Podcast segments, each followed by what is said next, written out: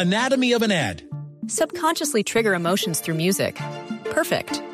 Define an opportunity. Imagine talking to millions of people across the U.S. like I am now. Identify a problem. Creating an audio ad is time consuming. Offer a solution. Utilize cutting edge AI. Imagine creating all that in under 30 seconds. Well, we did to create this ad. To learn more about AI in the audio industry, download the white paper from audiostack.ai. En los últimos minutos, el presidente Juan Manuel Santos ha trinado sobre el precio de la gasolina para el mes de febrero. ¿Qué ha dicho el jefe de Estado? ¿Sube o baja? Le preguntamos a Camilo López. Hola, Oscar. Buenas tardes. Mucha atención a todos los oyentes. El presidente Juan Manuel Santos acaba de revelar a través de su cuenta en Twitter que el precio de la gasolina y el ACPM para el mes de febrero bajarán. Abro comillas. En febrero, los colombianos podrán tanquear con combustible más barato. Reducción por galón será de 104 pesos en gasolina y 109 pesos en diésel. Cabe recordar, Oscar, que en enero el Ministerio de Minas revisó el precio de la gasolina y estableció que no aumentará 78 pesos, sino por el contrario bajó su precio de manera diferencial en las principales de ciudades del país.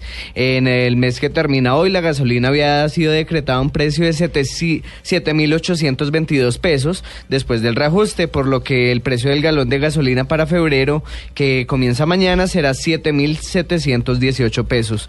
Comparado con el mismo periodo de 2015, los precios registran caídas de 545 pesos para gasolina y de 691 para ACPM. Camilo López, Blue Radio.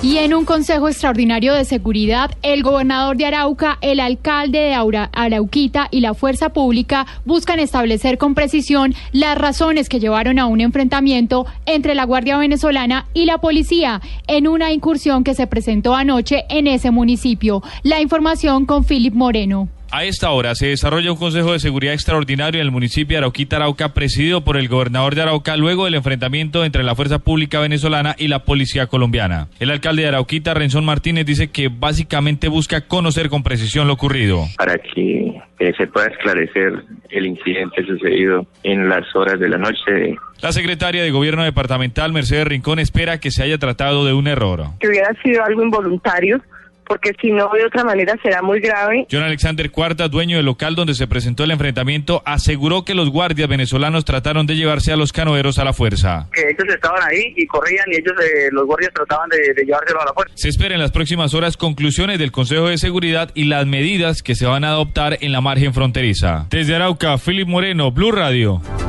Gracias, Filip. Y el gobierno de Colombia ya entró en contacto con las autoridades de Venezuela para que entreguen explicaciones sobre los hechos sucedidos precisamente en Arauquita. Según la Cancillería, desde la noche anterior el gobierno nacional realiza las investigaciones del caso haya entrado en contacto con las autoridades de Venezuela a efectos de esclarecer las circunstancias en que dichos acontecimientos sucedieron y tomar las acciones a las que haya el lugar, dice la Cancillería.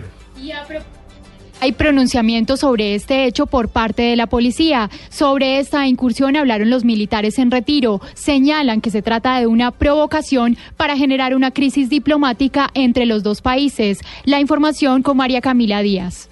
Hola, buenas tardes. Ante la reciente incursión de la Guardia Venezolana a territorio colombiano, exactamente en zona fronteriza del departamento de Arauca, pues hemos hablado fuera de micrófonos con el general Rodolfo Palomino, director de la Policía Nacional. Él ha asegurado que definitivamente los uniformados hicieron lo que tenían que hacer enfrentando a la Guardia Venezolana. También hablamos con el eh, director de ACORE, que es la Asociación de Militares en Retiro. Él aseguró que esto fue una provocación por parte del gobierno del vecino país. Eso es un hecho gravísimo, es una provocación y encontrar una reacción, la fuerza pública, su misión constitucional es proteger la soberanía, hay violación, hay reacción y genera esta situación. Está buscando de una u otra manera generar un conflicto fronterizo.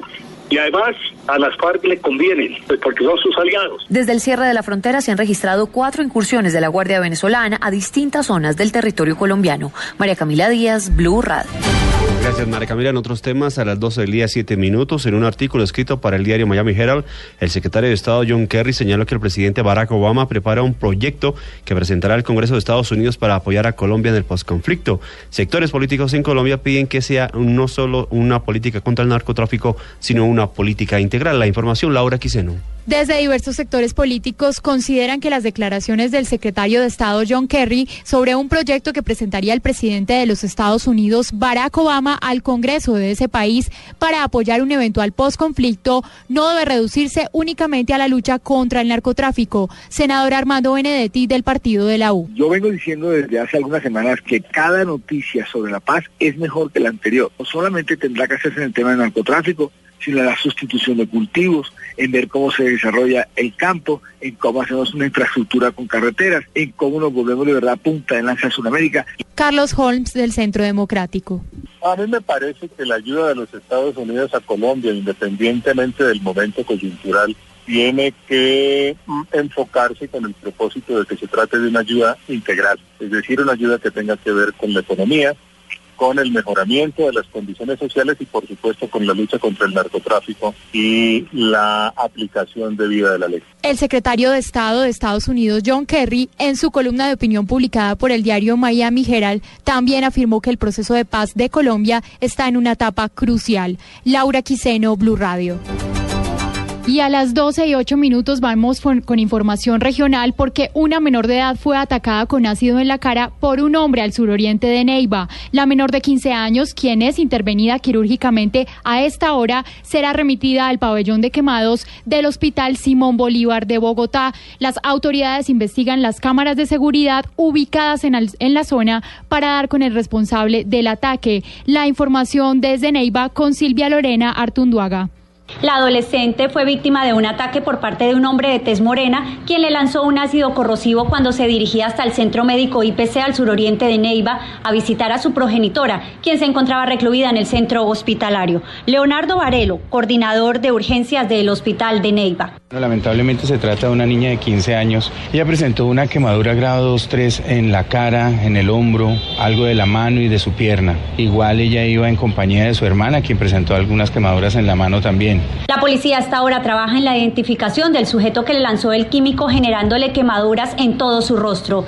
Coronel Juan Carlos León, comandante de la Policía Metropolitana de Neiva. Sí, hemos revisado nuestras cámaras. Ahí eh, precisamente en el sector se encuentran varias cámaras. Estamos haciendo un seguimiento minuto a minuto a, a este movimiento y tenemos pues una descripción de un sujeto y pues eso ya hace parte de, de la investigación que estamos llevando a cabo. Las autoridades en el Huila confirmaron una millonaria recompensa a quien dé información sobre los responsables del hecho. Desde Neiva, Silvia Lorena Artunduaga, Blue Radio. Gracias Silvia, 12 el día, 10 minutos. Representantes de partidos políticos reaccionaron a la propuesta de las FARC de convocar a un acuerdo social y político por la paz con todos los movimientos políticos del país. Laura Quiseno.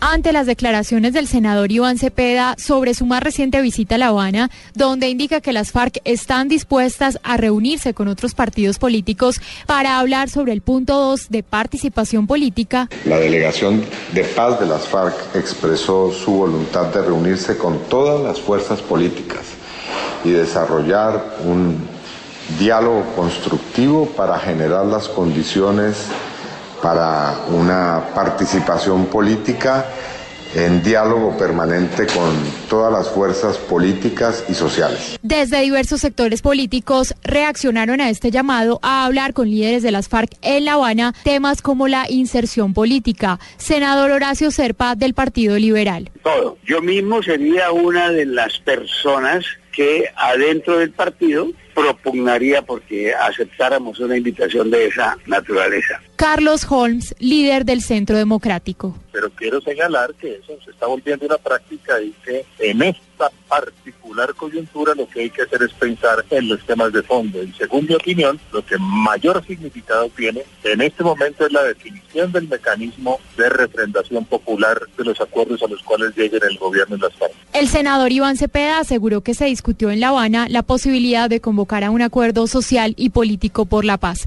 Laura Quiseno, Blue Radio.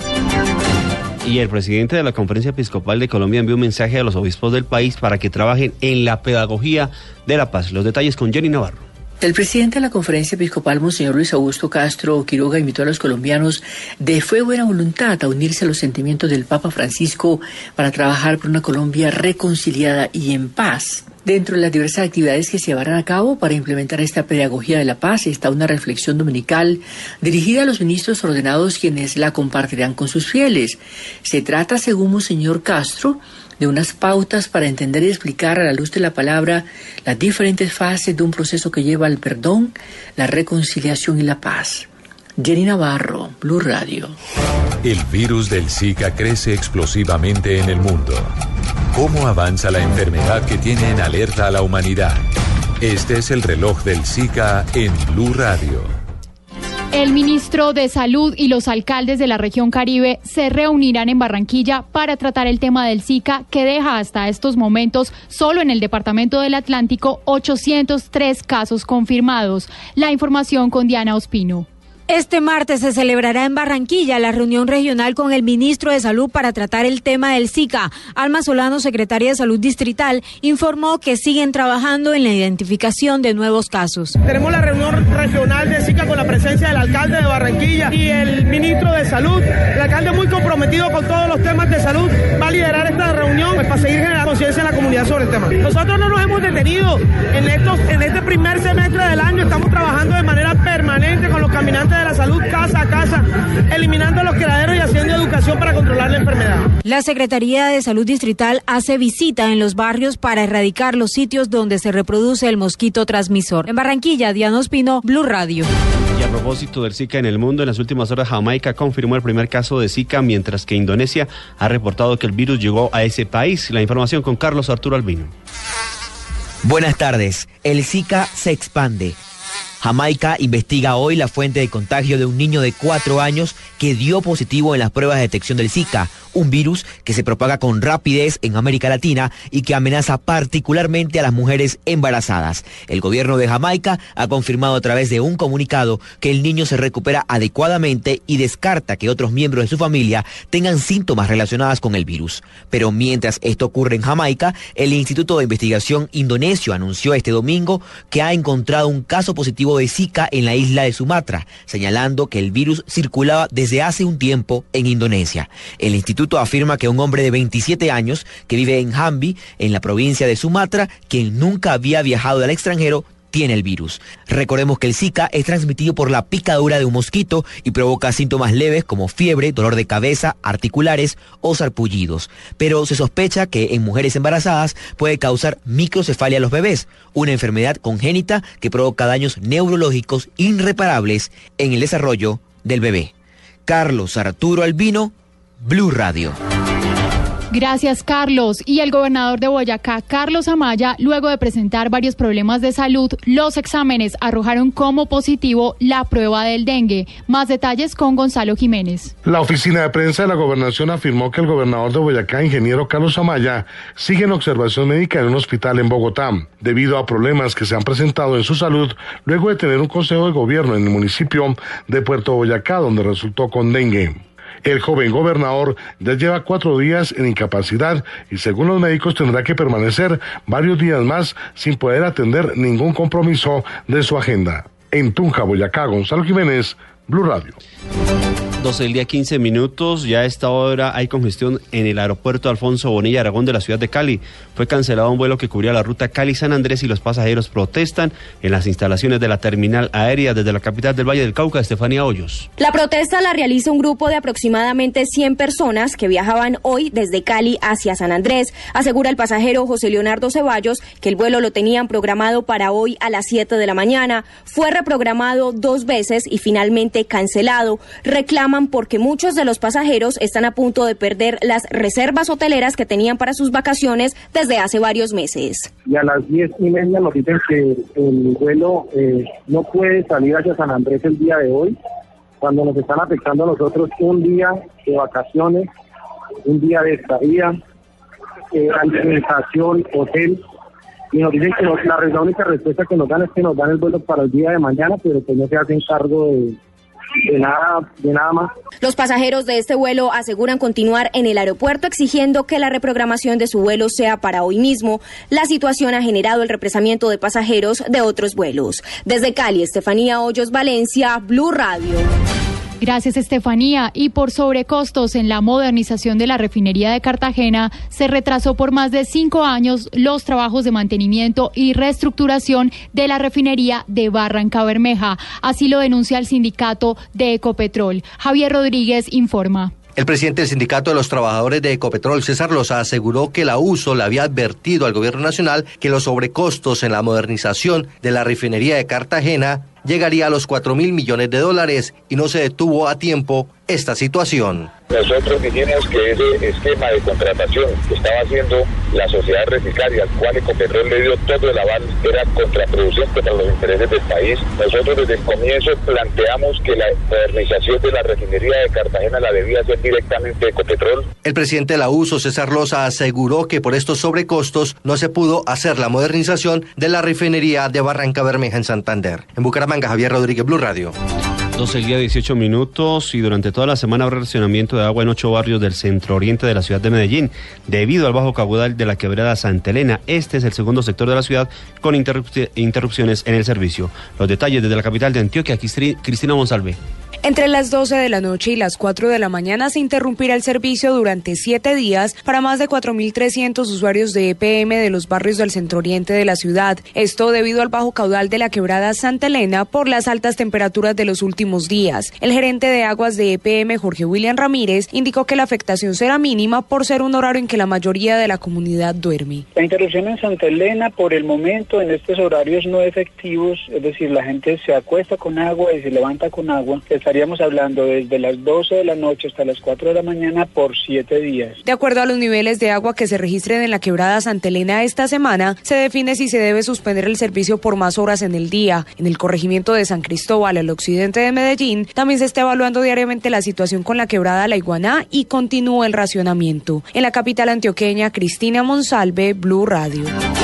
Gracias, Cristina. Y a las 12 y 19 minutos vamos con información internacional, porque el Estado Islámico reivindica el atentado cerca de un templo chiita en Siria, mientras el conflicto político continúa en ese país. Entre tanto, en Nigeria, al menos se registraron 50 muertos por ataques de Boko Haram. La información con Carlos Arturo Albino. El terror continúa en Siria. En las últimas horas, tres explosiones causadas por un carro bomba y dos suicidas colocaron en vilo a los sirios. El grupo Estado Islámico reivindicó el atentado cerca de un templo chiita al sur de Damasco, que este domingo mató al menos 45 personas y dejó 110 heridos. Mediante un comunicado, el grupo yihadista dijo que dos de sus miembros se hicieron estallar cerca del santuario. Esto ocurre al mismo tiempo que el secretario de Estado de Estados Unidos, John Kerry, urgió este domingo al régimen y a la oposición de Siria a aprovechar las conversaciones de paz en Ginebra y acusó a las fuerzas del presidente Bashar al-Assad de estar hambreando a civiles. Pero la violencia también invade a Nigeria durante un ataque de los islamitas de Boko Haram en una aldea a las afueras de Maiduguri, en el noroeste de Nigeria, que habría dejado al menos 50 muertos, indicaron el domingo el ejército y habitantes. Durante el ataque del sábado por la noche se perdieron vidas y algunas personas resultaron heridas, dijo en un comunicado el portavoz del ejército, Carlos Arturo Albino, Blue Radio. Y en los deportes, el gol de Muriel en Italia, el título de Nova Djokovic en Australia y el primer dopaje tecnológico del ciclismo en el resumen deportivo con Joana Quintero. La anotación de Luis Fernando Muriel fue a los nueve minutos del segundo tiempo de un remate cruzado para el descuento de la Sampdoria ante el Bolonia. El otro colombiano, Carlos Carbonero, no actuó en el partido. Entre tanto, la Juventus y Juan Guillermo Cuadrado le ganó 4 por 0 de visita al Kievo. En el tenis, el serbio Novak Djokovic consiguió su sexto título del Open de Australia al vencer en la final a Andy Murray con parciales 6-1, 7-5 y 7-6. En el ciclismo, Brian Cookson, presidente de la Unión Ciclista Internacional, aseguró que se descubrió el primer dopaje tecnológico en el Mundial de Ciclocross en la bicicleta del belga Feng van Den, quien portaba un motor escondido en su máquina. Finalmente, el triatleta colombiano Carlos Javier Quinchara terminó cuarto en el Campeonato Iberoamericano de Triatlón en México a 21 segundos de Irving Pérez, quien fue el ganador. Con ese resultado, Quinchara se acerca a la clasificación olímpica. Joana Quintero, Blue Radio.